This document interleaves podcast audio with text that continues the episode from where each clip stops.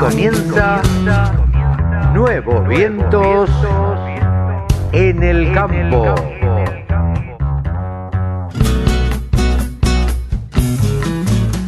Hola, hola, hola, ¿qué tal? ¿Cómo les va? Buenos días, buenas tardes, buenas noches, ¿cómo andan? Aquí andamos, bien, por suerte, en este país cambiante y en esta cuarentena que continúa, no sabemos hasta cuándo. ¿Una edición más de Nuevos Vientos? En el campo, por la radio del campo, la radio más federal de la Argentina. www.laradiodelcampo.com www.laradiodelcampo.com Ustedes allí nos pueden encontrar, nos pueden escuchar a través de la computadora, a través de la tablet, a través del celular, bajándose la aplicación. Si tienen un iPhone, van al Apple Store. Si tienen un sistema Android, bueno, van al Play Store y de ahí se bajan la aplicación La Radio del Campo.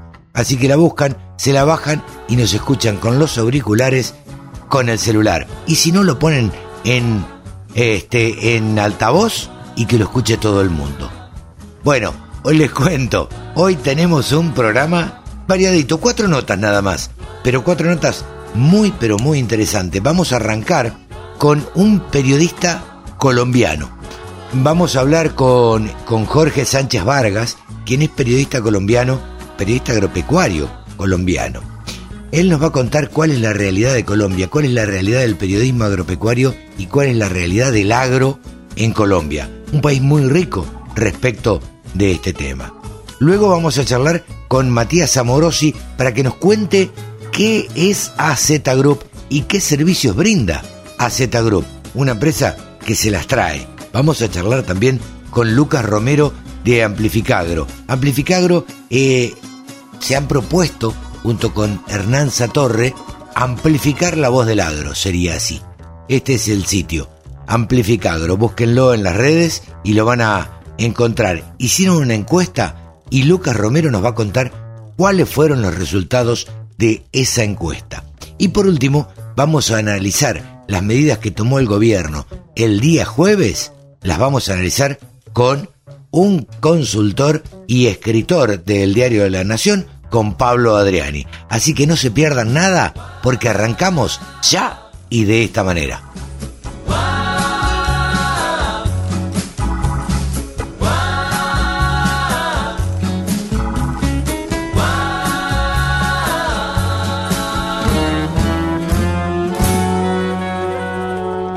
Ahora estamos en comunicación con Jorge Sánchez Vargas, quien es periodista de Colombia, periodista agropecuario de Colombia.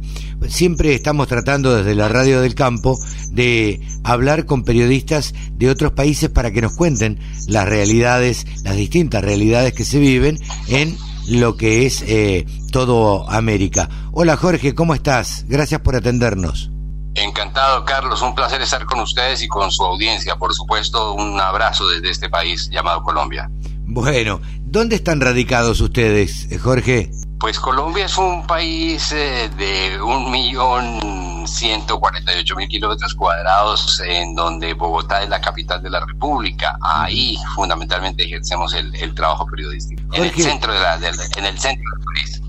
Tengo entendido que eh, ustedes integran un eh, sitio de internet que, que, se llama Amigos del Campo, ¿no? Sí, en efecto, esa es una iniciativa que comenzó hace ya seis años, se viene desarrollando fundamentalmente alrededor del concepto de cómo hacer que las comunidades eh, se integren alrededor de los productos que desarrollan.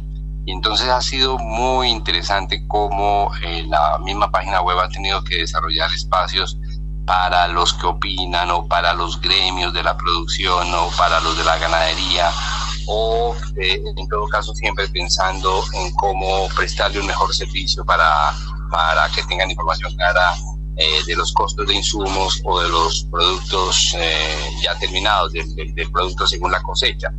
Y no solamente estamos en la página web, sino también en una, en una, en una radio digital que se llama precisamente Amigos del Campo Radio. Bueno, la radio del campo es una radio digital que por lo que tengo entendido ustedes escuchan en, algunos horarios también.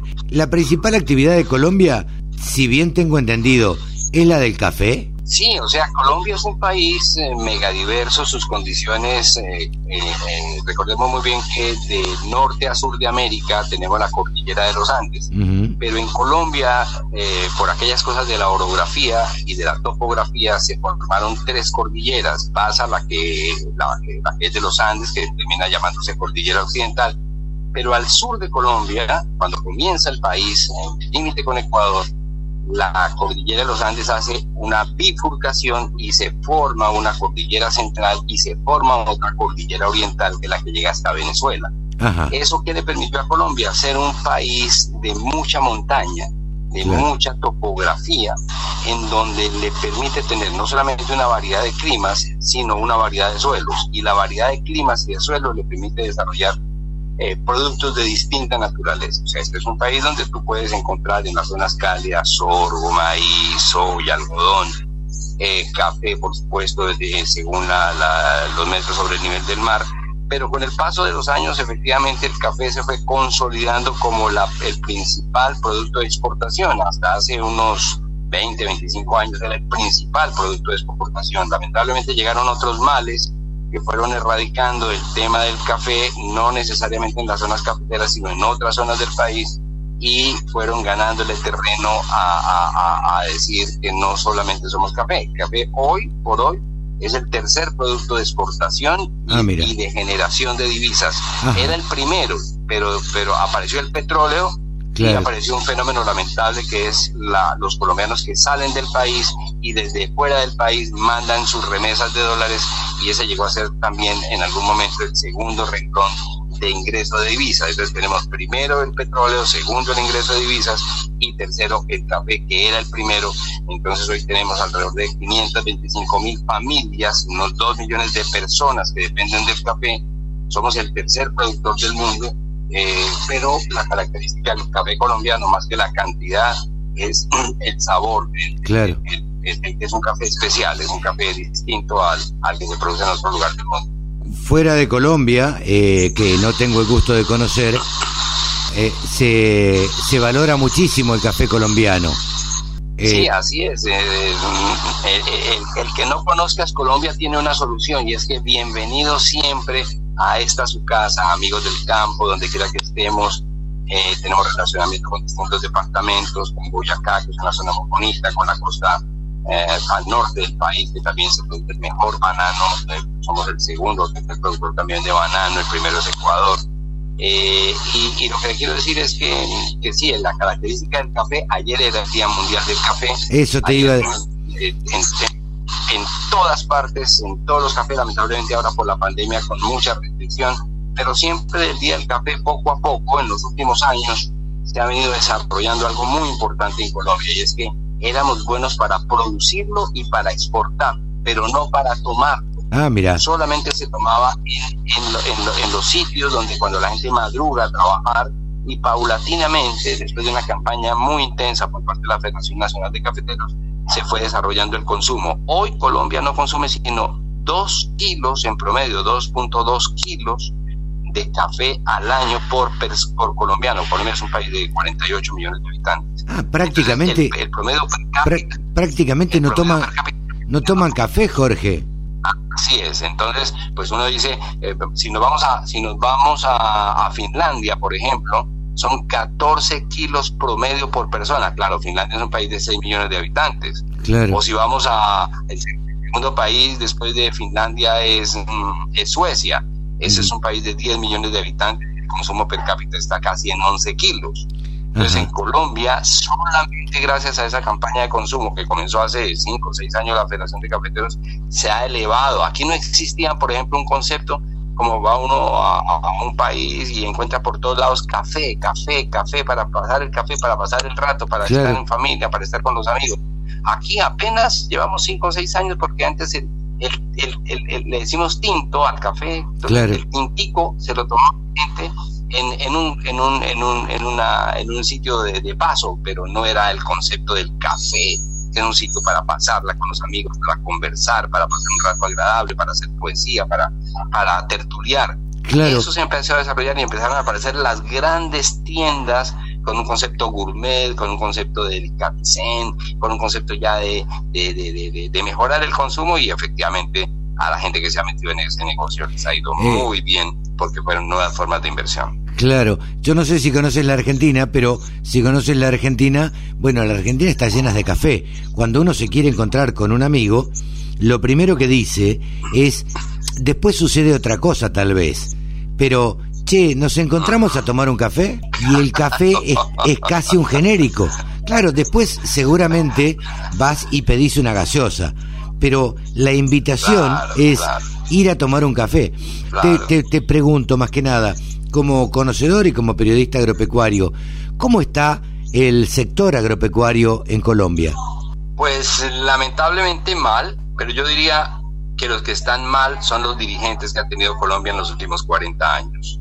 Eh, una gente que siendo que los representantes al Congreso son fundamentalmente hombres que tienen tierras en las regiones, es decir, que son lamentablemente la distribución de la, de la riqueza y de las tierras en Colombia todavía son muy de latifundio, sobre todo en la, en la parte norte del país y en la parte sur también. En la parte central, donde está toda esa parte de, concentración esencial. Si ustedes quisieran mirar un mapa de Colombia, van a encontrar fácilmente como la palma de una mano. Entonces tiene un, cabo en la parte de arriba y un trapecio en la parte de abajo. El resto es muy central y en la parte central, donde están las cordilleras que les he contado, es donde está la población. Pero al norte y al sur no es que estén despobladas, simplemente necesitan mucha mano de obra, pero como hay tanta, eh, eh, eh, tanto latifundio, entonces el concepto de ese patrono es trabajar eh, muy eh, con ganadería extensiva.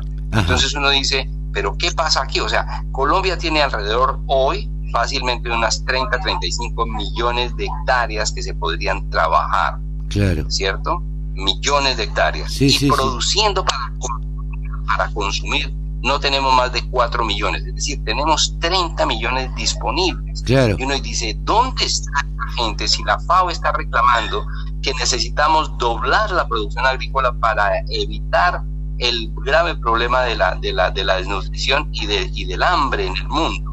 Entonces uno, uno, uno Colombia perfectamente podría ser una despensa agrícola como lo es Argentina, pero Argentina es concentrado con granos y con carne. Claro. Pero de ahí para allá no tiene la de pisos térmicos que podría ofrecer en frutas, en otros productos. Y, es una pena, pero, pero, pero más que, más que estar mal la agricultura, tenemos es una mala dirigencia. Claro. Bueno, pasa prácticamente en toda Latinoamérica lo de la mala dirigencia, ¿no? La situación política en la Argentina tampoco está de lo mejor, ni mucho menos, pero también nos sucede aquí en la Argentina que eh, sí, las principales producciones de la Argentina, lo que se exporta son los granos y es la ganadería, este, son los animales, son las vacas, eh, prácticamente. Tenemos eh, en algunas zonas, en las zonas más tropicales del norte del país, eh, un poco de banana, un poco de frutas, pero prácticamente lo que lo que lo más importante eh, es la ganadería y la y la agricultura como evidentemente lo es también eh, eh, en Colombia. Sí efectivamente por supuesto que los las situaciones cambian. No conozco a profundidad he seguido algunas cosas de, Argentina pues por ejercicio profesional pero la, la, las situaciones cambian. Pero digamos que uno ve a Argentina siempre entre dos problemas eh, eh, de pronto la falta de políticas acertadas, desde luego, pero también los temas de, coyuntura internacional, la volatilidad de precios, cómo, cómo, cómo van y vienen, cómo hacen un vaivén en los productores, cómo hacen las dificultades, en fin. Pero, pero creo que el problema nuestro es ese desgano de la clase empresarial y sobre todo de la dirigencia política para hacer que efectivamente tuviéramos una, una, una, mejor situación. Aquí tenemos además un problema muy grave y es que no lo tienen, eh, por lo menos otros países de manera manifiesta, el tema de un conflicto armado y de, una, y de un narcotráfico rampante. Y eso echa por el suelo cualquier iniciativa de un gobernante. Si, si un gobernante no tiene esos elementos de control territorial y de, y de seguridad jurídica para los que quieren hacer inversión, es muy difícil avanzar. Entonces, Ciertamente estamos en una coyuntura muy complicada después de 50 años de enfrentamiento permanente de un grupo de personas que se alzaron en armas contra el Estado y lograron mantenernos siempre en un estado de violencia permanente, se llega a unos, a unos acuerdos, pero sin embargo, la falta de cumplimiento del Estado para sacar adelante ese proceso de paz, pero sobre todo, adicional de no cumplir, la falta de herramientas para que los que quieren regresar al campo puedan regresar al campo de que tengan crédito, que tengan, que tengan acceso a la maquinaria agrícola, que tengan buenos distritos de riego, que tengan buenos insumos para la producción, en fin, que tengan una serie de garantías. Eso dificulta cualquier cosa y es lo que nos tiene en, un, en, en una situación muy difícil. Colombia cada vez es más dependiente de las importaciones. Yo me acuerdo, yo comencé en el oficio del periodismo agrícola en los años 81 eh, y llegué a ser director de la página de la página agrícola del periódico más importante de Colombia. En esa época se importaban millón y medio de toneladas de fundamentalmente de, de, maíz y de torta de soya para los concentrados para las aves.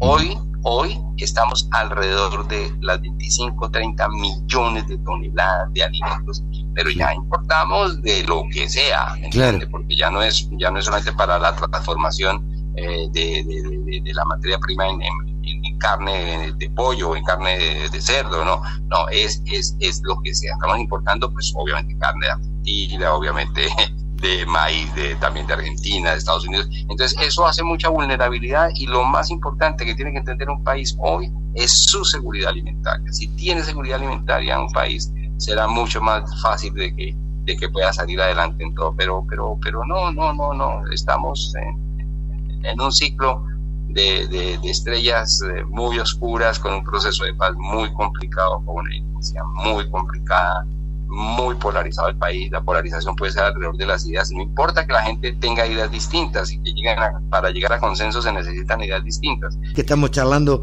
con Jorge Sánchez Vargas, periodista agropecuario de Colombia, eh, uno de los responsables de amigosdelcampo.com. Te querría preguntar, ¿cómo, cómo, se, ¿cómo es el trabajo de un periodista agropecuario en Colombia? Pues eso está cambiando mucho por el tema de la pandemia y eso es universal, cómo nos ha cambiado de una manera significativa porque eh, digamos que la, los medios tradicionales están llegando a una convergencia tal que eh, encuentra uno primero que se están acabando los medios de papel, que han llegado a la página web, pero en la página web las permanentes transformaciones los hace entrar al mundo del audio o al mundo del video, y entonces encuentra uno perfectamente una, una convergencia. Eh, en el mundo de la radio, digamos que es más de lo mismo, pero siempre digital, no se ha preocupado mucho por desarrollar textos, sino escasamente los explicativos, cogiendo mucha fuerza los podcasts, y ese creo que es tu mundo, y el mundo de la, de la, de la televisión que está pues en un, en un desafío y en un compromiso muy grande, sobre todo por la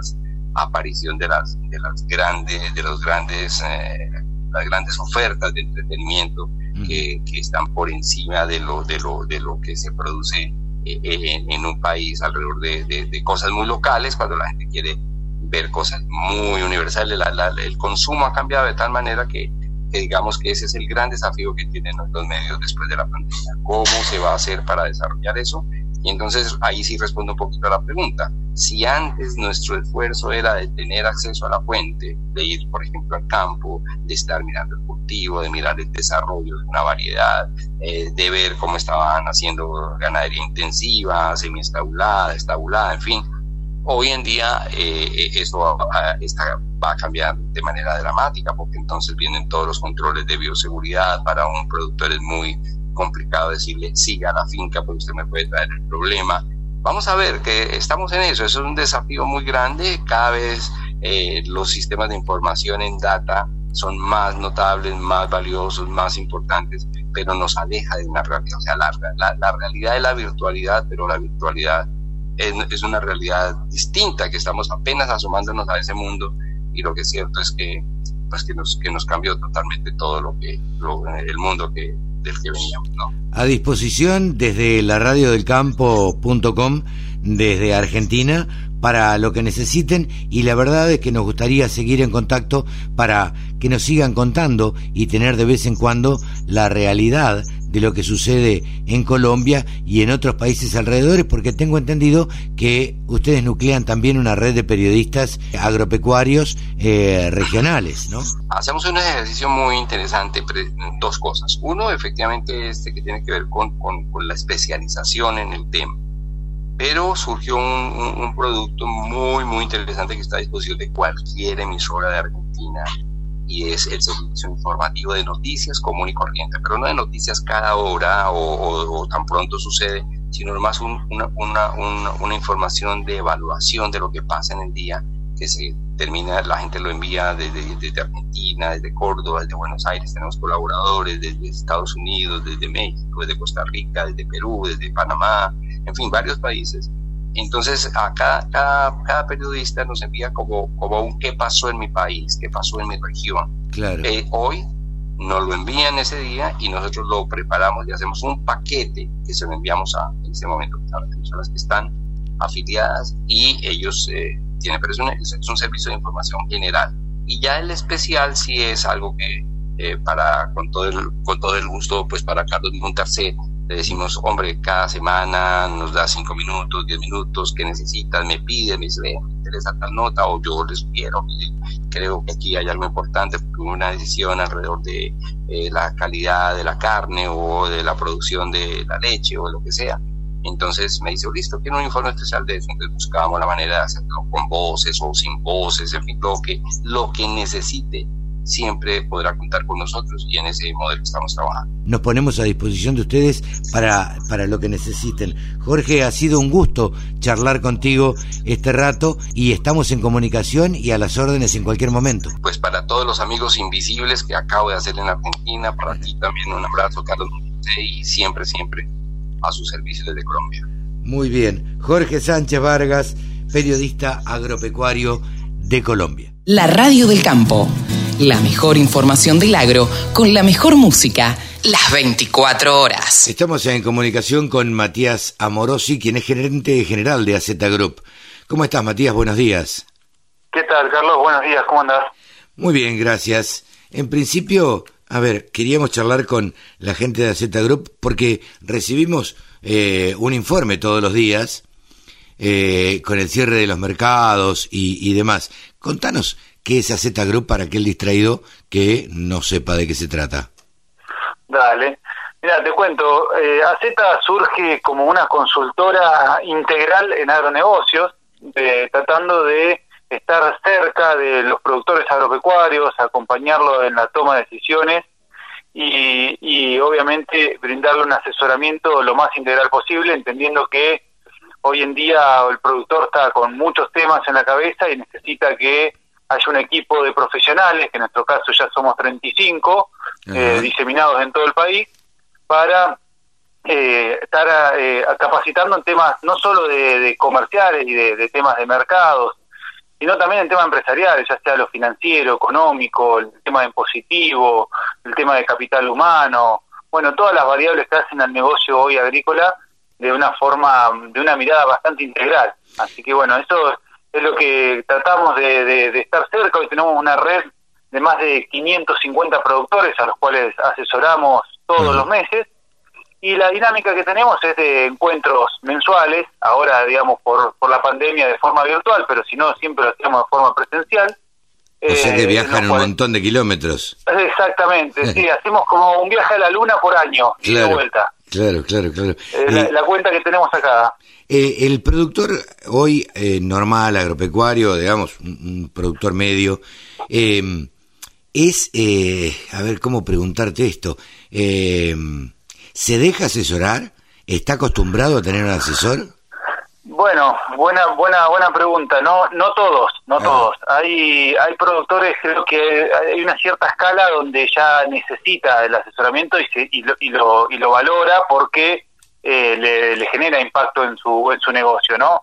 Uno que es por ahí un poquito más chico, una escala por ahí inferior, todavía está en un, en un, esquema de, de, querés que maneja todo, lo puede manejar todo él, y dentro de todo, bueno, por ahí de, los que son más de la cultura eh, más eh, antigua lo, lo, lo, quieren seguir manejando de la forma que lo manejaron siempre y, es más difícil. Pero te digo, los, las empresas que ya son de una escala media para arriba ya necesitan de, equipos de eh, externos porque incluso tampoco les, es rentable armar una estructura para manejar eh, las distintas variables de, y cada, de cada uno en forma personal. Entonces, eh, nos puede contratar a nosotros de forma externa y le hacemos como auditor, consultor, asesoramiento y demás, ¿no? Yo entiendo que una consultora como la de ustedes, a ver, debe ser eh, asesor en un montón de aspectos, por eso supongo que serán eh, bastantes en la consultora, porque tiene que haber especializados, desde que me imagino yo, no lo sé, eh, te lo estoy preguntando, desde clima hasta un economista, a, no sé, un montón de cosas. Sí, sí, bueno, tenemos ocho unidades de negocio donde dentro de esas ocho unidades hay hay, como dijiste, desde climatólogo hasta eh, administrativos, finanzas, eh, asesores en temas de, ganadería, de granos, bueno, de todas las, de todos los rubros, ¿no? Hay dos, dos personas de capital humano, eh, tenemos economistas, como decías también, licenciado en administración. Claro. Bueno, supongo que a partir de las medidas de ayer, hoy va a sonar el teléfono, pero como loco, ¿o no? sí, sí, sí, sí. Ya ayer a la tarde que, están, están, nos llamaron de los diarios y, algunas consultas porque justamente no todo lo que lo que se anunció eh, dejó muchos grises, ¿no? Y, y en esos grises eh, que era inesperado, digamos, que, que se bajen tres puntos las retenciones, los derechos de exportación bien llamados eh, en este momento, ¿no? Pero bueno, son los cambios que, que van tomando, digamos, de, manotazo ahogado con, con una presión que están teniendo, que, es la necesidad de, dólares. y, bueno, desde ese desde ese lado surge surge estas decisiones que han tomado, que por ya si querés te, te, agrego un, un, comentario, o por lo menos lo que vemos nosotros, es que no va a tener un impacto muy fuerte en lo que es la, las decisiones del productor de venta, no porque el productor quiera retener y no, y no quiera vender o no, le, o no o le quiera hacer un mal al, gobierno, sino porque no es un momento de, estacional de ventas del productor. Entonces, desde ese lado creo que no tiene hoy necesidad de venta porque ya la, la campaña nueva, esta que está arrancando a sembrar, ya todos los insumos los compró hace meses, hace meses atrás. Eh, vos decís que el productor no estaría necesitando plata, digamos, en este momento. Claro, no, no tiene que estar vendiendo, sí lo va a necesitar en unos, en unas, en unos meses más cuando tenga que pagar los arrendamientos, pagar la, la cosecha, todo lo que sea los transportes y todo lo que implica la, la, el negocio, pero desde ese lado, digamos, no, no es que no... Y por otro lado también tres puntos, cuando vos lo ves de tres puntos, vos sabés que hoy tenés una inflación de tres puntos mensuales, entonces no tampoco te va, te va a cambiar eh, la baja de un punto mensual, porque como lo hicieron es un punto octubre, un punto noviembre y otro punto diciembre. Y volvemos a enero de vuelta a 33%. Entonces, la vemos difícil desde ese lado que eh, esto traccione. Pero te vuelvo a repetir, yo espero que no la lectura no sea que el campo o el sector agropecuario no quiere vender, porque de hecho no es así, ha vendido mucho en esta campaña eh, anticipadamente y bueno, y eso también eh, son las reglas de juego, como cualquier empresa que, que va vendiendo en distintos momentos, pero eh, en algún momento lo va a hacer, que se queden tranquilos que dentro del ciclo comercial el, empresario termina vendiendo toda su producción. Claro, sí, sí. Eh, lo que pasa es que los tiempos de los productores agropecuarios no son los mismos tiempos de, o mejor dicho, no es la misma urgencia que tiene el gobierno por los dólares. Exactamente, son distintas dinámicas, pero bueno, desde ese lado es que, entendemos que, el productor va a ir vendiendo, sobre todo, a ver, cuando hacíamos la cuenta, y es un poco lo que, lo que comentábamos ayer, cuando uno hace la cuenta para, para ver los dólares que le queda realmente físicos hoy, el productor está, lo, más importante es la brecha cambiaria, no las retenciones, no los derechos de exportación. Porque cuando vende el productor eh, y le, lo especifican a tipo de cambio oficial, y después quiere salir a comprar esos pesos que le dan por la venta, quiere comprar el dólar billete, si quiere, si quisiera, digamos, lo tiene que ir a comprar a 140, entonces, o 145. Entonces, desde ese lado es que hay una brecha enorme y eso te, neutraliza cualquier decisión. Eh, ustedes deben asesorar también en, en futuras opciones. Yo, a ver, quiero retomar un poquito ahora, seguimos con la charla que está interesante esto de, de las medidas del gobierno. Pero vos sabés que yo siempre cuento que fui a una exposición y había una charla de, del ROFEX, ¿dice? sobre futuros y opciones, hace tres años atrás, eh, a la cual yo dije, no va a venir nadie a esta charla. Y de pronto eh, empecé a ver pibitos jóvenes, en ese momento yo ya soy un señor mayor, ¿viste? Eh, pero pibitos jóvenes, típico de bombachas, camisa este, de marca, gorra de vasco y mate en la mano. ¿Viste el prototipo de un pibito que estaba metiéndose en el campo? Yo presencié esa charla, las preguntas que hacían, te juro que parecían economistas. Digo, con esto, ¿qué, qué quiero significarte, Matías? Eh, que me parece que hay un recambio generacional, porque a un tipo de 70 años no le haces entender lo que son futuras opciones, 80 digo. Eh, por ahí a un pibe le podés cambiar la cabeza y podés decir, bueno, mira, tienen una herramienta más para cubrirse o este para hacer otro tipo de negocios. ¿Esto usted también lo tienen previsto dentro de la consultora? Sí, sí, a ver, lo vemos todo, todo el tiempo.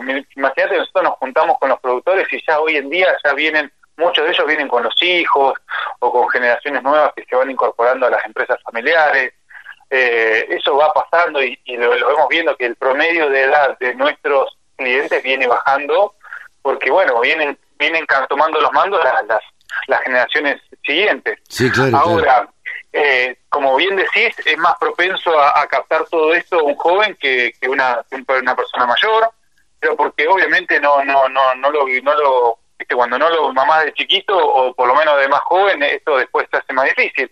Pero bueno, hay hay un poco de todo, ¿no? Hay casos en los cuales la gente grande también sigue operando, no quiero eh, sacarle un poco los méritos, pero pero bueno, hay, hay, hay de todo, hay de todo. En general, lo, más importante es que tenga la cabeza abierta para para para aceptar todo ese tipo de cosas. En general, la, la gente grande, como decís vos, eh, como normalmente llamamos, estamos charlando con Matías Amorosi, gerente general de AZ Group, esa, esa gente grande fue la que hizo la, el, capital, eh, en algunos casos, en otros casos lo continuó, pero un poco, pero un poco por intuición también.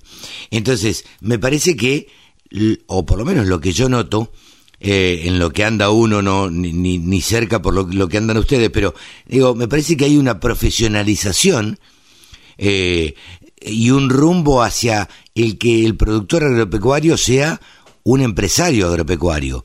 Eh, que no sea tan intuitivo, sino que sea, de alguna manera, utilice todas las herramientas que tiene a mano. Tal cual, tal cual, totalmente.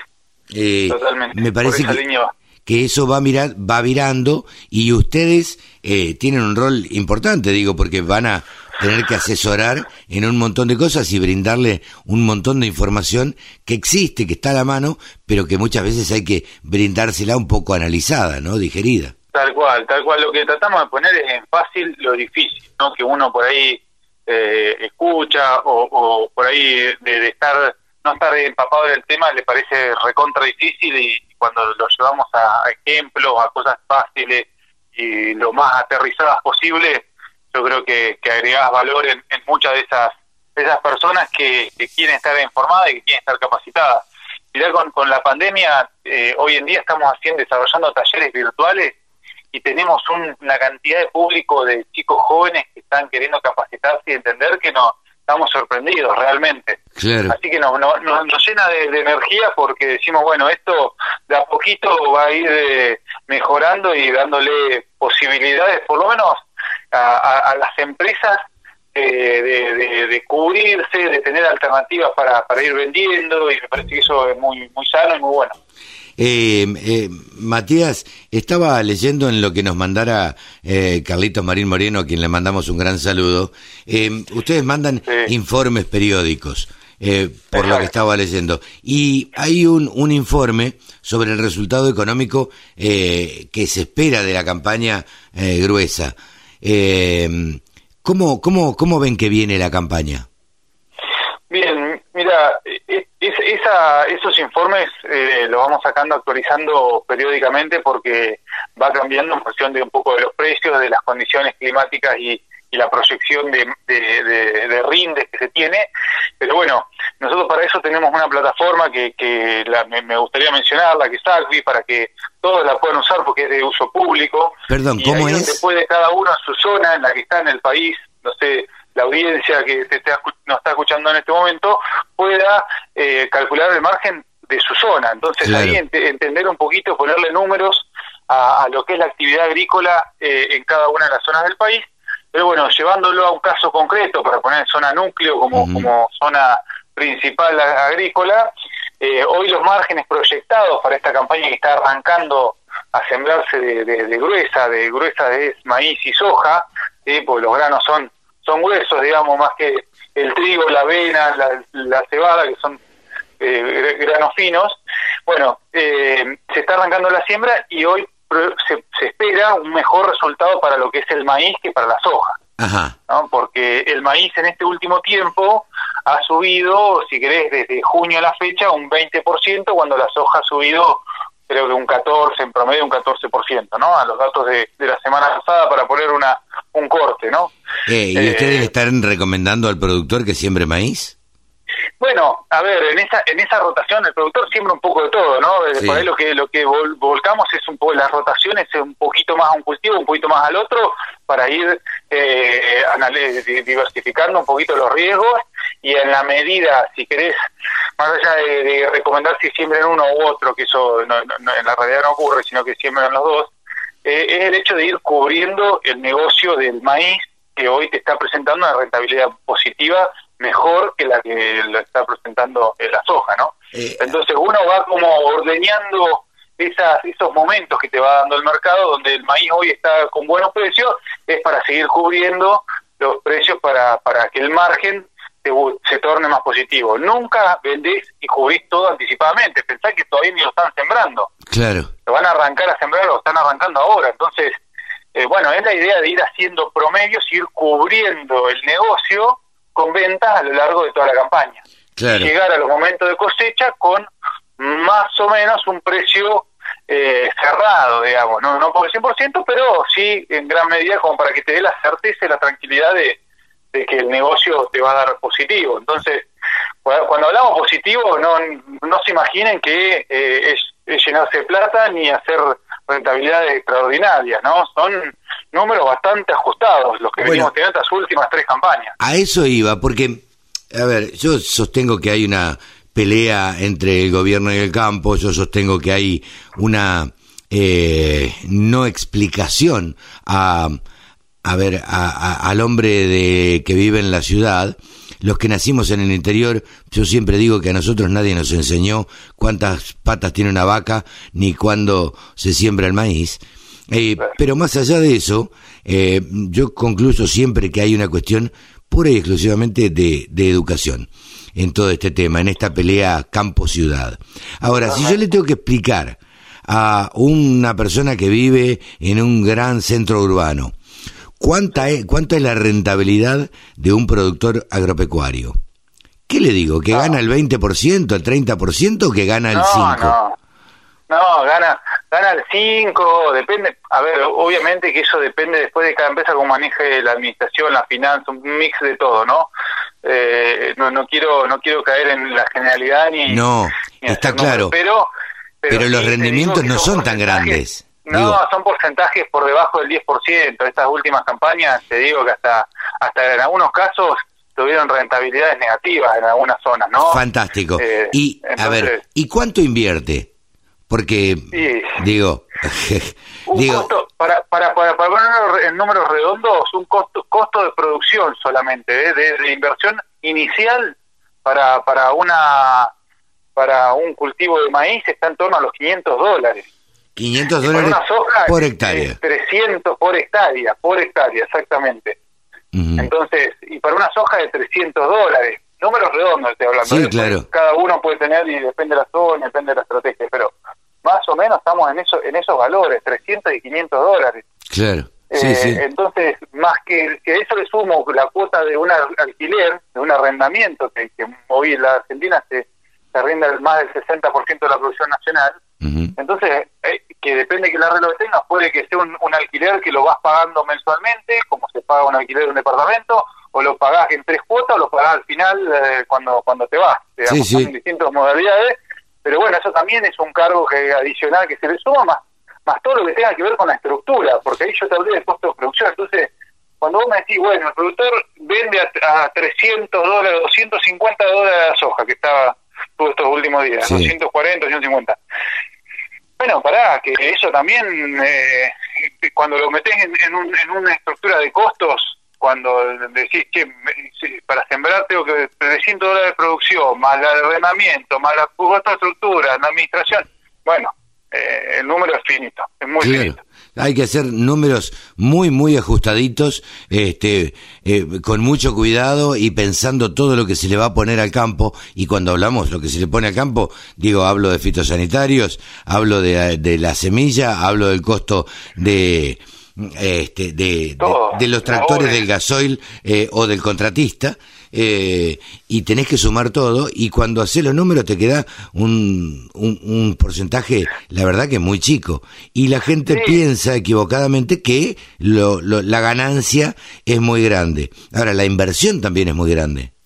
Exactamente, exactamente, y todo eso se traduce en trabajo para comunidad interior. Cuando uno, a mí que me toca ir a, a muchas ciudades del interior, eh, te das cuenta que está todo traccionado por el agro, digamos, o sea, desde, desde el, eh, locales, los comercios, hasta hasta toda la actividad de, de rutas y, y demás, ¿no? Fletes, camiones, todo. Sí, Pero sí. bueno, genera, Eh, genera un movimiento enorme en el sector. Lo que pasa es que, como vos decís, hay una cuestión de, de educación que, que todavía falta eh, quebrar para que eso eso empiece a, a no tener diferencias, no haber diferencias, porque en definitiva estamos todos en lo mismo y todos queremos lo mejor para el país y todos queremos trabajar y tener un trabajo digno y, y, y, y se- y seguir, digamos, ¿no? Y Sin estar- duda, estar sin duda. Yo sostengo que, que es una cuestión de, de educación y lo hemos analizado desde nuestra consultora en comunicación eh, y nos parece y estamos convencidos que, que es así y que si nadie te enseña eh, qué es lo que le brinda en el colegio, estoy hablando, ¿no? Una parte en el primario y una parte en el secundario. eh, si nadie te enseña eh, cuál es el rendimiento que le deja al país el campo, nadie va a aprender a querer el campo. Digo, no, no, totalmente. o apreciarlo.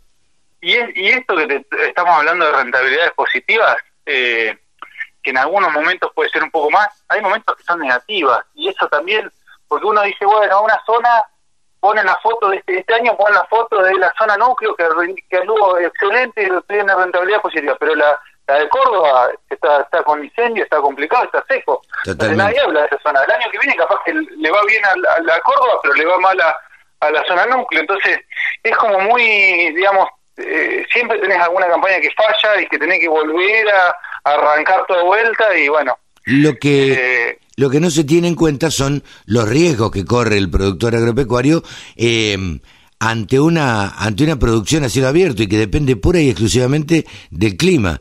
Digo, de la lluvia, digo, de las heladas, digo, de los incendios, bueno, un montón de riesgos, del granizo mismo.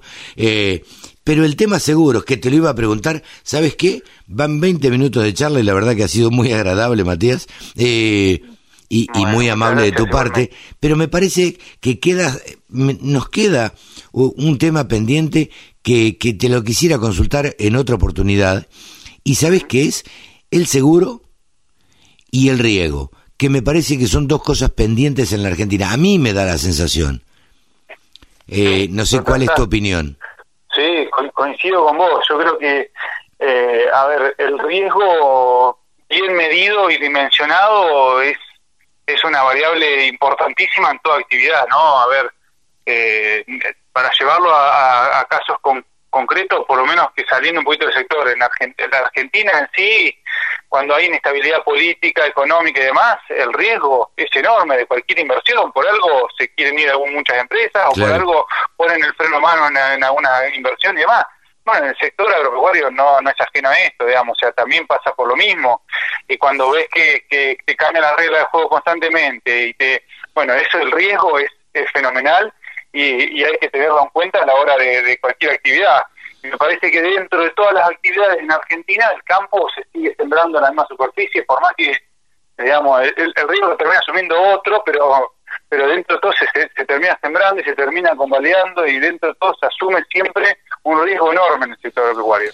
Y el tema de seguro tiene que estar acorde a ese riesgo, que muchas veces no, no, no ocurre, ¿entendés? Entonces pasa que desde cuando hablamos de seguros, hablamos de seguro climático y seguro de precio, ¿no? Que son las, dos, las dos patas de, de, esto, ¿no? Las eh, coberturas que uno puede tomar, sí. Que uno puede tomar, claro, porque toda actividad se, arma por la cantidad de kilos que pueden sacar, que es el riesgo climático, el seguro de producción climático y el, y el precio, que es el seguro de, mercado que hoy está. Entonces, bueno, muchas veces no están acorde o a la altura del riesgo que se está corriendo y eh, quedas como descubierto ante, ante, ante esa incertidumbre. Pero bueno, hay mucho para hacer, hay muchas coberturas para tomar, eh, hay cosas para, para analizar y para tener en cuenta a la hora de plantear un negocio. Eh, y, las coberturas hoy en el mercado, si querés, para, para llevarlo al, tema granos, eh, son importantísimas para que le den la tranquilidad esa de eh, poder proyectar un, el negocio con un margen y, saber que mínimamente lo, lo puedes lograr.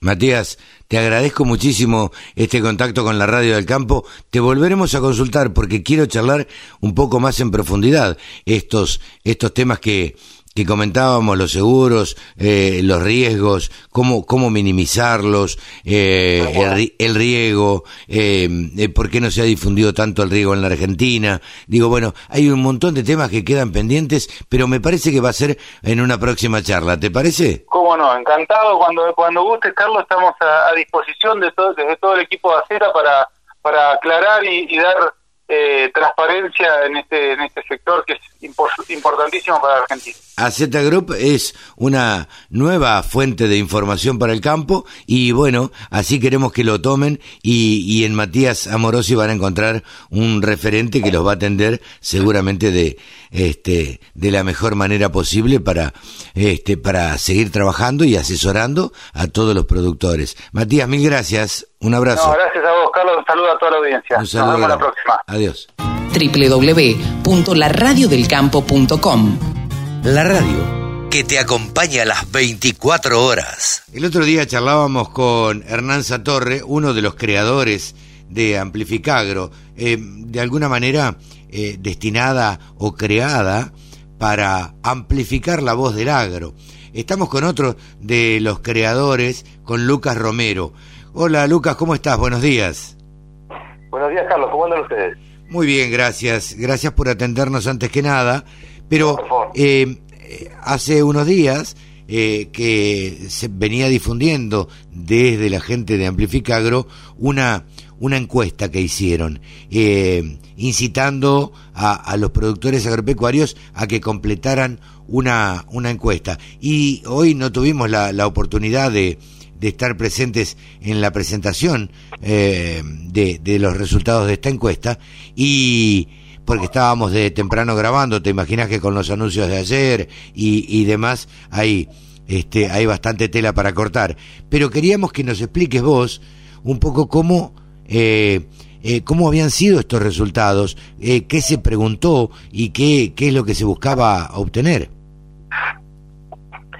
Sí, efectivamente, déjame abrir un paréntesis un poco para volver a reforzar cuál es la, idea, el objetivo que nos planteamos de, amplificar, ¿no? Eso, eso. Eh, efectivamente, es, es, un proyecto que surge, eh, digamos, a partir de inquietud eh, entre muchos de los miembros que integramos, de, preguntarnos, digamos, hasta qué punto, digamos, se conoce un poco cuál es la perspectiva que el sector tiene no, sobre cuestiones técnicas propias del sector, eh, digamos, hay muchos foros y ámbitos de intercambio en el sector de esos aspectos, sino un poco cómo el sector mira la realidad política, económica, social que lo rodea, que lo condiciona, que lo afecta eh, y que obviamente también le preocupa, ¿no? Entonces, eh, el objetivo es tratar de, de tener esa, esa mirada investigativa sobre el clima de opinión en el sector agropecuario, eh, un poco para traerle al propio sector como, como reflejo esta, digamos, ese sentimiento que impera en, el sector hacia adentro y, un poco también para llevarlo hacia afuera, ¿no? Y de allí la idea de amplificar.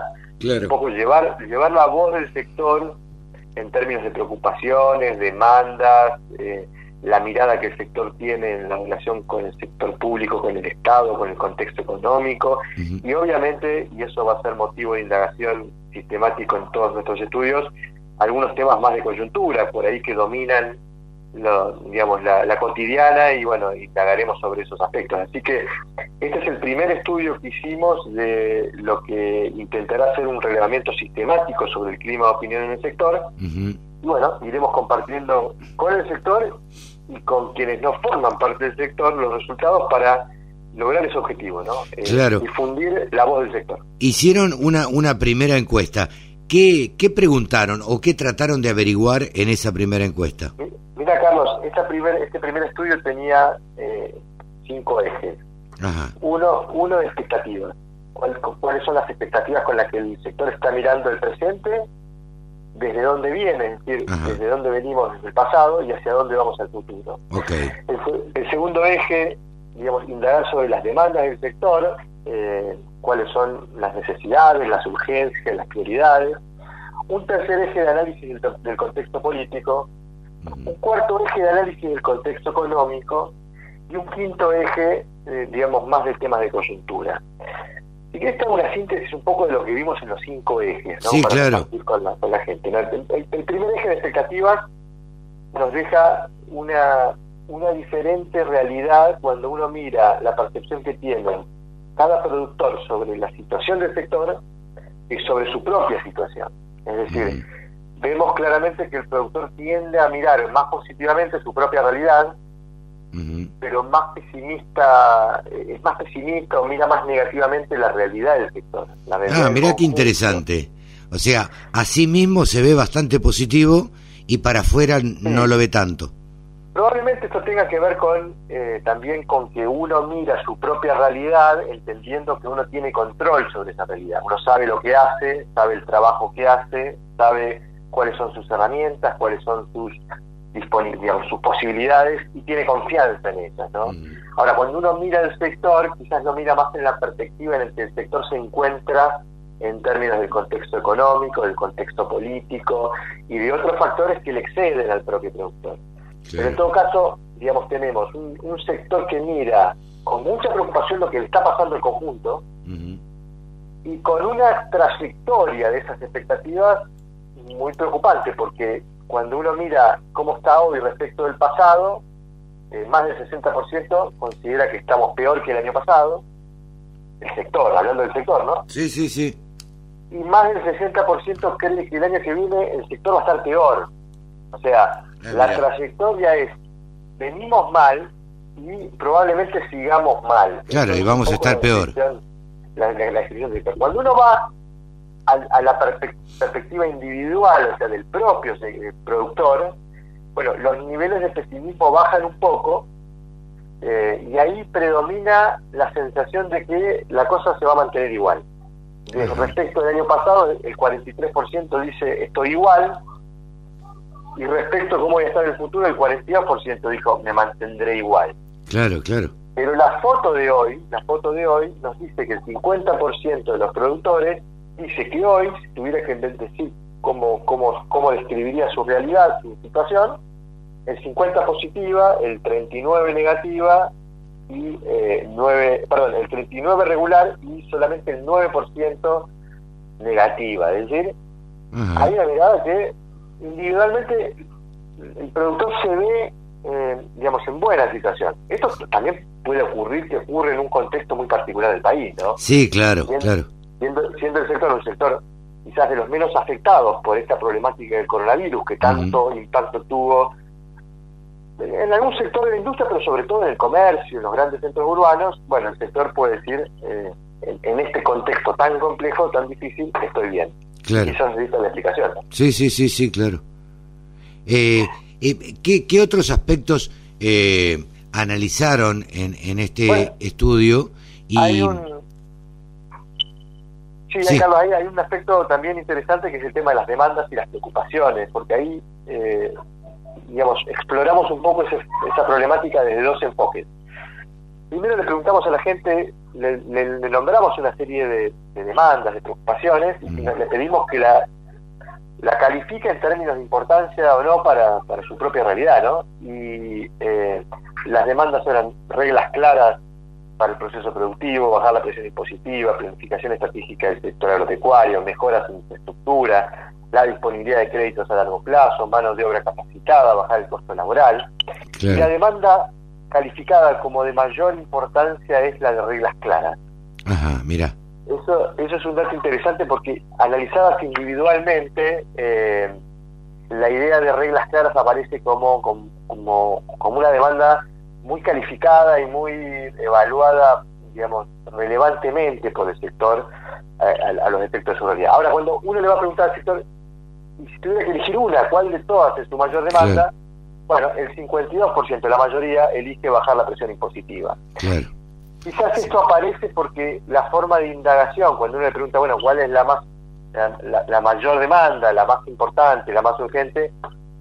Y ahí aparece esa presión impositiva que el sector siente que ahoga sus capacidades, ahoga sus posibilidades y esa necesidad de eh, liberar al sector un poco de esa presión que lo viene afectando. Sí, sí, ve, ve una gran presión impositiva, se ve ahogado, como decís vos, pero por otro lado, eh, está pensando en trabajar con reglas claras y que probablemente a él le iría mejor si las reglas fueran claras eh, en un país que no se caracteriza precisamente por eso, sino por, por porque sean cambiantes las reglas, ¿no? Sí, decididamente es un factor que ha destacado en el estudio, evidentemente esta noción eh, de, tener reglas de juego estables, eh, con certidumbre, forman parte de una demanda, digamos, estructural del sector que creo que no corresponde a esta coyuntura, probablemente si, los estudios los viniéramos haciendo hace ya varios años, probablemente encontráramos la misma demanda presente, ¿no? Claro. Eh, el otro el, otro eje es el, análisis del contexto político. Ahí lo que te puedo decir, Carlos, a modo de síntesis, es hay una mirada muy crítica del desempeño del gobierno eh, de, Alberto Fernández. Eh, el 86% de la gente evalúa negativamente lo que está haciendo el gobierno. Hay una mirada muy crítica de las políticas dirigidas al sector por parte del gobierno. El 82% evalúa negativamente las políticas hacia el sector agropecuario y hay una mirada también negativa del desempeño del Ministerio de Agricultura. El 72,4 considera que el desempeño es malo o muy malo. Ahora, quizás un dato que explica este último del desempeño del Ministerio es otra pregunta que hicimos en el estudio que es ¿cuál cree que es la incidencia del Ministerio de Agricultura en la definición de políticas eh, generales del gobierno que afectan la realidad del sector?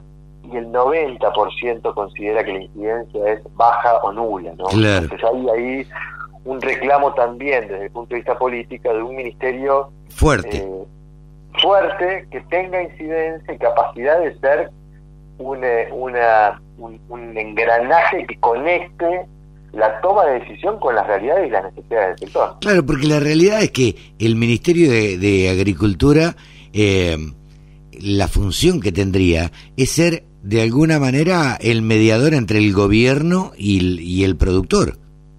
Exactamente, y eso es lo que no se ve en términos de que no están representados los intereses del sector y las demandas del sector. Pareciera ser un ministerio que se somete un poco a las directrices a las cuales la política económica somete las políticas sectoriales hacia el sector agropecuario. Claro.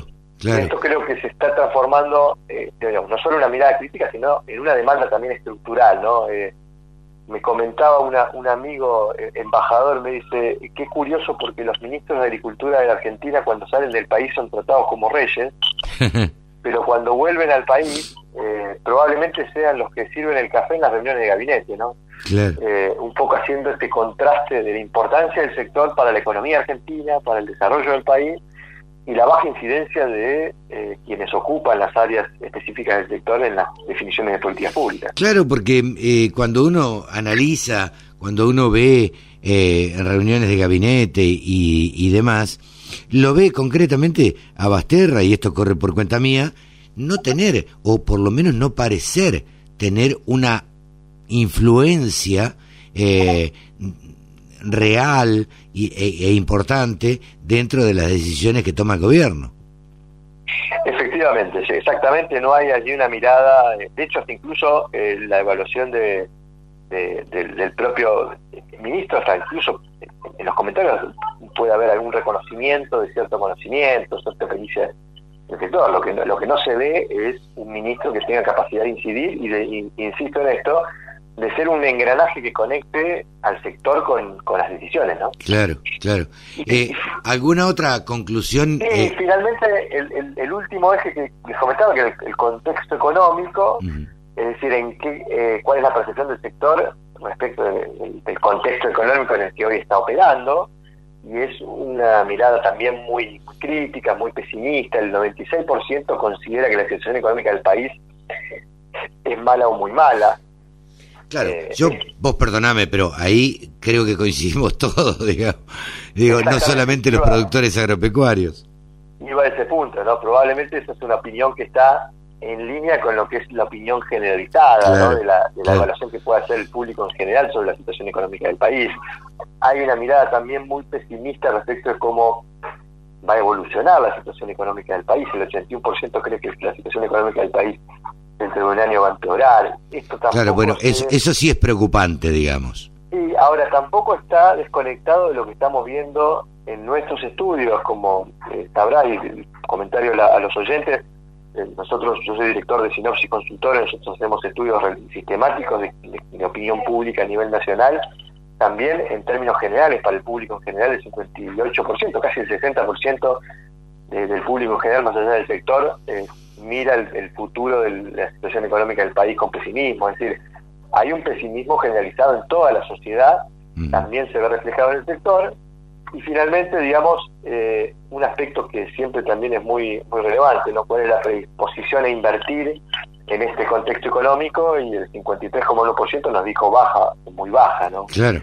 sí, sí, eh, bueno, esto se explicaría, digo, ante un contexto económico bastante complicado y de pesimismo, pensando de que el año que viene vamos a estar peor, y la verdad que me guardo la plata y no invierto. Eh, pues sería bastante lógico, ¿no? El, razonamiento. Exactamente. Y quizás para darle un, a modo de síntesis a este, este resumen, eh, al final del estudio hicimos una pregunta abierta en donde le pedimos a la gente que con una palabra defina la situación hoy para el sector agropecuario, cada encuestado y una palabra, y la palabra más mencionada, la que aparece con con mayor nitidez es la incertidumbre. Incertidumbre, te iba a decir, eh, claro. Claramente me parece que eh, digamos, este pesimismo que estamos comentando respecto de la situación económica, esta mirada crítica respecto del desempeño del gobierno, este pesimismo respecto del rumbo del, propio sector eh, hacia el futuro, marca que digamos, hoy lo que domina es incertidumbre y para ponértelo un poco también en clave de cómo definir el humor social hoy en el sector, el 98% de las palabras mencionadas hacían alusiones a sentimientos negativos. Claro. Es decir, hay una hay un clima eh, de opinión respecto del contexto en el cual el sector está operando eh, preocupante, ¿no? Porque, digamos, las otras palabras mencionadas son eh, preocupante, complicado, alerta, riesgo, inestable, mala, son todas palabras que hacen referencia... De connotación negativa. De connotación negativa y de un sector que mira con preocupación lo que está sucediendo a su alrededor. y volvemos de vuelta al comienzo, ¿no? Eh, de un sector que se autopercibe eh, quizás en condiciones de, ser protagonista, de, tener otra realidad, se, se ve incluso individualmente en una situación positiva, yo creo que tiene que ver por el reconocimiento que, el propio sector tiene de las potencialidades del sector, claro. Eh, pero en un contexto que quizás eh, lo invita a ser más pesimista que optimista. ¿no? Lucas, vos sos integrante de todo el, equipo de, de Amplificagro. Eh, por último, te pido una reflexión si es que escuchaste las medidas que tomó el, el gobierno ayer. Sí, a ver, yo creo que más allá de analizar individualmente cada una, da la sensación de estar, digamos, frente a un equipo económico que no pareciera estar encontrando el rumbo general de la política económica. Y cuando uno empieza a indagar un poco lo que encuentra de fondo, es eh, algo que quizás también surge del estudio, ¿no? que es la, falta de confianza. Claro. Yo creo que hoy, digamos, el principal problema que tiene la política económica eh, que obviamente tiene que ver también con el rumbo, pero además la falta de confianza que hay en lo que el, gobierno está haciendo y lo que el equipo económico está haciendo. Y quizás esa falta de confianza también tenga que ver o, tenga motivos políticos, ¿no? Claro, eh, pero la falta de confianza influye. Influye y, repercute también a su vez ese, ese, esa mirada sobre el riesgo político en no tener la confianza suficiente de que el equipo económico pueda resolver los desafíos que hay por delante. ¿no? Y me parece que eso es lo que está pasando. Son anuncios, digamos, particulares sobre determinadas cuestiones, pero quizás no terminan de corregir la cuestión de fondo, que es la confianza respecto de que el rumbo que, en el que está orientada la política económica sea un rumbo que invite a ser optimista. ¿no? Y, esto me parece que se traduce en la, en, en la tendencia que estamos viendo de la gente a desprenderse de los pesos y a ir a refugiarse al dólar mirando con pesimismo el futuro de la moneda nacional. Muchos analistas precisamente analizaban como, como parches estas medidas y, y, la verdad es que si el sentimiento es que son parches y la verdad que la confianza llega a ser bastante baja, ¿no? Fíjate que curioso, ¿no? Porque en, lo que respecta, digamos, a las políticas, eh, a las políticas de retenciones, hay un anuncio que tiene una duración temporal. Sí, sí, tres meses. como si efectivamente fuera un anuncio que se toma, no, digamos, no reconociendo que hay un error allí, sino eh, tratando de encontrar una forma eh, de rascar un dólar más eh, y no, no, no refleja eso que hay un reconocimiento por parte del gobierno que hay una política errada en términos de digamos digamos, ponerle la presión impositiva del modo en que se le está poniendo a un sector que, que es el sector que más, más divisa genera, ¿no? Entonces, eh, eh, la idea de parche es una, es una metáfora que aplica muy bien porque efectivamente da la sensación de ser medidas aisladas que no corrigen el rumbo y lo más importante, no revierten la desconfianza. Eh, sí, daría la sensación que están rascando el fondo de la olla, digamos, y están diciendo, bueno, necesitamos la plata en tres meses, en tres meses eh, yo te hago este descuento, eh, trata de liquidarlo lo antes posible porque necesito los dólares. Eh, exactamente. Exactamente. Bueno, eh, eh, Lucas, mm, te agradecemos muchísimo esta comunicación con la Radio del Campo. Seguiremos charlando seguramente con alguno del equipo de Amplificagro porque siempre es esclarecedor charlar con ustedes y, y tienen una mirada muy amplia y tratando de difundir eh, cuál es la problemática que encuentran ustedes a través de estudios del productor agropecuario, cuáles son las sensaciones, cuáles son las preocupaciones, eh, cuál, cuál, cuál es este, el rumbo que quisiera el productor agropecuario que las cosas tomaran. Te agradezco muchísimo esta comunicación, Lucas, y estaremos hablando en cualquier momento. Será un placer, Carlos. Un abrazo grande. Un gusto grande. Lucas Romero, de, la, de Amplificagro. La Radio del Campo única emisora con programación 100% agropecuaria. Miren, para sacarnos la duda de los anuncios que hizo el gobierno el día jueves, eh, tenemos que llamar a los especialistas porque yo no lo soy y uno de los especialistas y una de las personas que más saben y mucha gente de ustedes lo leerá en La Nación es Pablo Adriani. ¿Cómo te va Pablo? ¿Cómo estás? Buen día, Carlos, ¿cómo estás? ¿Bien? Bien, gracias. Imagino que no para de sonar el teléfono, imagino que las consultas son permanentes, ¿no es cierto? Sí, estamos en el día uno, eh, el día uno que es el, el día de la repercusión inicial, ¿no? Y tenés, eh, y tenés varias, tenés eh, los que ven el vaso medio lleno, los que ven el vaso medio vacío, ¿no? Como toda, como toda medida que implementa un gobierno, siempre tenés gente que lo considera positivo, hay gente que lo considera que es neutra, pero bueno yo creo que es positivo. Eh, si lo tuviéramos que resumir a lo que anunció el gobierno ayer, es, les dijo a los productores agropecuarios, señores, liquiden ahora y les hago una quita del 3%. Si liquidan el mes que viene, del 2, y si es el otro, del 1. ¿Es más o menos así? ¿Crees que esto va a incentivar a los productores? Es más o menos así. Eh, lo que sucede es que eh, tiene sabor a ya vamos a ser sinceros, tiene sabor a poco, y pero también está la otra, es mejor que nada. Claro, totalmente. Entonces, eh, la voluntad, hay que, hay que ver que este es un gobierno que es bastante reacio a implementar medidas eh, como las que está implementando. O sea, desde el punto de vista eh, intelectual, conceptual, es un avance que un gobierno de estas características eh, esté contemplando cambios en las reglas de juego, que no solamente es en el, en el tema de las hojas, sino que es en la minería, es en productos industriales, es en la carne, o sea, viene con una serie de, medidas que, que, buscan reactivar eh, el negocio de exportación en, todos los frentes. Tal vez vos no lo quieras decir, pero lo digo yo, eh, que todo el mundo sabe cómo pienso, es un, poco es un gobierno poco amigo del campo. Eh, entonces, me parece que es poco amigo de, de darle beneficios al campo y que le dé algún beneficio, yo no sé si la gente... Sí. Es, es, muy importante lo que decís. O sea, que le dé un beneficio es un cambio de visión y de relación entre el gobierno y el sector. yo creo, vos no, ¿cómo analizás? Porque esto no, no lo charlé con nadie. Eh, ¿Cómo analizás este corrimiento que se hizo de alguna manera? Yo lo, yo lo veo así, como un corrimiento de la mesa de enlace y a mí me parece, a mí me da la sensación que Cristina Fernández de Kirchner dijo yo con la mesa de enlace ya me peleé una vez, no me quiero pelear otra vez. Aparecieron el Consejo Agroindustrial, y dijo, con estos señores voy a, dialogar.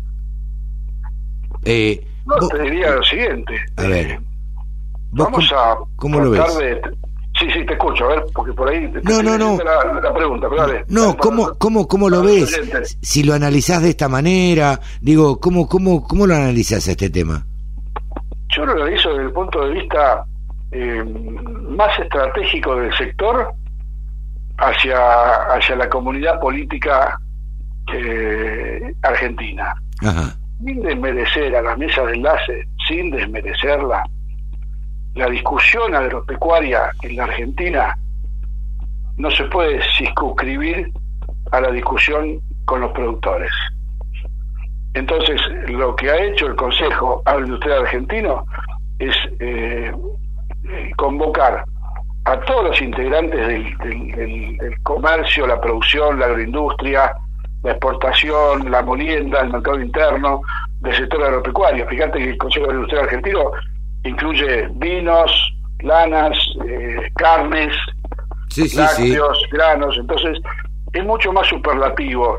Y si lo vamos a, comparar, eh, esto lo tengo que decir en voz baja, para que no se escuche, el Consejo Industrial Argentino, en cierta forma, tiene mucho más peso en la Argentina y la exportación y la generación de divisas que la misma UIA. Bueno, claro, yo no lo había analizado desde este punto de vista, creí creí que me ibas a decir tiene mucho más peso que la mesa de enlace, que claramente tiene mucho más peso. Por eso, por eso dije sin desmerecer a la mesa de enlace. Claro. Y, sin y no, no circunscribir a la discusión del sector agropecuario a la discusión con los productores. por eso digo que el Consejo Agroindustrial Argentino es mucho más que eso es un organismo pero eh, institucional privado eh, supremo, como, como, que fuera la Corte Suprema, ¿viste? Para decirlo en. Sí, sí, sí. nuclea del primero al último, eh, salvo los productores de la sociedad rural argentina que no están. No están, no están por una cuestión ideológica, por, por porque ahí estamos, justamente ahí está la ideología que, mm, que predomina en la Argentina en lo que es... Antes que el bien común. Claro, pero primero campo versus industria. Sí. Y después la oligarquía vacuna. Claro. Entonces lo que hace la sociedad rural con esto está mostrando que hay una oligarquía eh, ruralista y que no y que no quieren dejar de serlo. Claro, y, yo creo que le hace mal al, país no ver eh, que, que Argentina no solo cambió en 100 años, sino cambió en los últimos 10. Sí, claro. Los últimos 5 y, y, desde que está el Consejo Industrial Argentino, que es por primera vez en la historia argentina que un gobierno, funcionarios, diputados, senadores, gobernadores, se sientan a escuchar el proyecto del Consejo Industrial Argentino. Sí, vos es que acá yo rescato algo muy importante.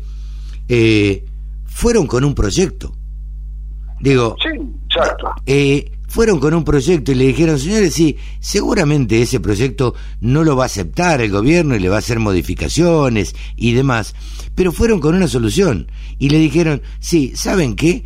Para que nosotros produzcamos tanto, ustedes nos deberán dar tanto. Eh, fueron con una propuesta concreta. Más, que me deben dar, Carlos, me tienen que sacar la pata encima. Claro, claro, claro. O sea que uno no está pidiendo ninguna dádiva al gobierno, uno está pidiendo al gobierno liberarme la presión impositiva, bajarme las restricciones para que yo pueda competir con, con Estados Unidos, Brasil. Eh, te pongo el ejemplo, economías regionales. Claro. Llevar, llevar las retenciones a cero de las economías regionales, el costo fiscal real para el gobierno por retenciones son 28 millones de dólares. Claro. Acaban de imprimir 10.500 millones de dólares para todos los planes que obviamente eh, son necesarios, los planes sociales, para el hambre, para la familia, el IFE.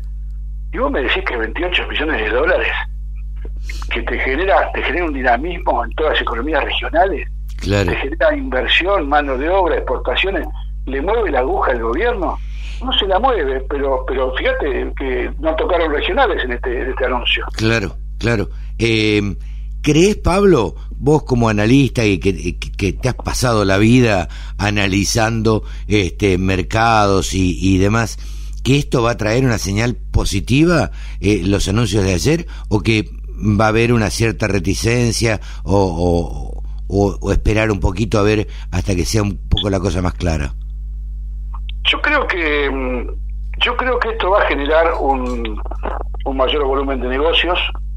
Eh, creo que va a incentivar a los productores a, a vender, más allá de que el productor, el principal problema del productor es eh, qué hago con los pesos. O sea, ese es el motivo por el cual el productor no vende. Claro.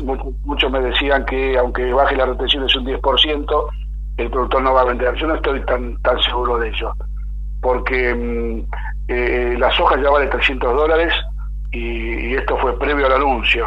Claro.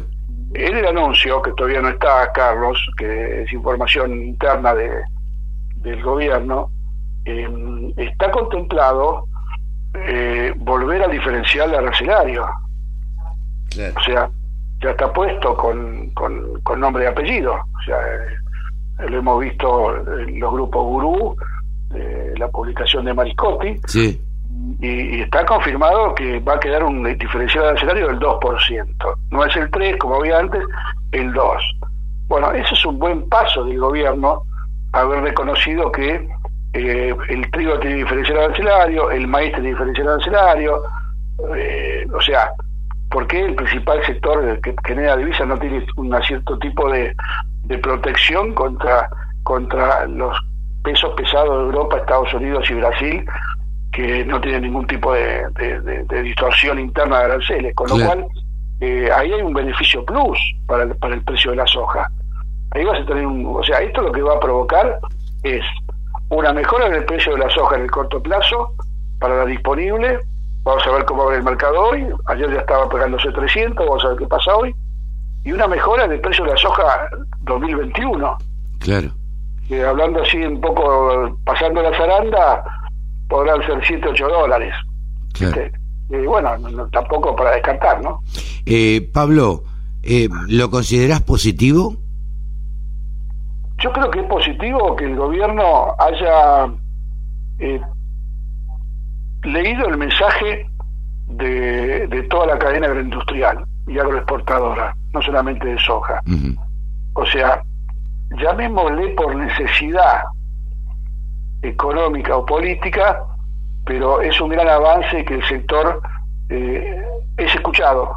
Claro es recibido y se toman medidas en consecuencia, nos guste o no nos guste. O sea, yo creo que es muy positivo, esto sin ser ningún tipo de, de, de adalir eh, y, sin ningún tipo de, digamos, de bandera o camiseta política del gobierno. Esto lo analizo desde el punto de vista objetivo, como consultor y como, como empresario independiente en el impacto que tiene en el negocio en la Argentina. O sea que yo creo que es muy positivo y, será mucho más positivo, fíjate que le sacaron a los al gobierno, el, el, Consejo Industrial le sacó le sacó la fecha del 14 de octubre para reunirse todos. Claro. Bueno. Para trabajar en otra cosa. Claro. Una de las cosas que, que ayer llamó la atención es que muchos de los integrantes de los que estaban donde se hizo el anuncio eh, por el ministro eh, eran integrantes del Consejo Agroindustrial Argentino.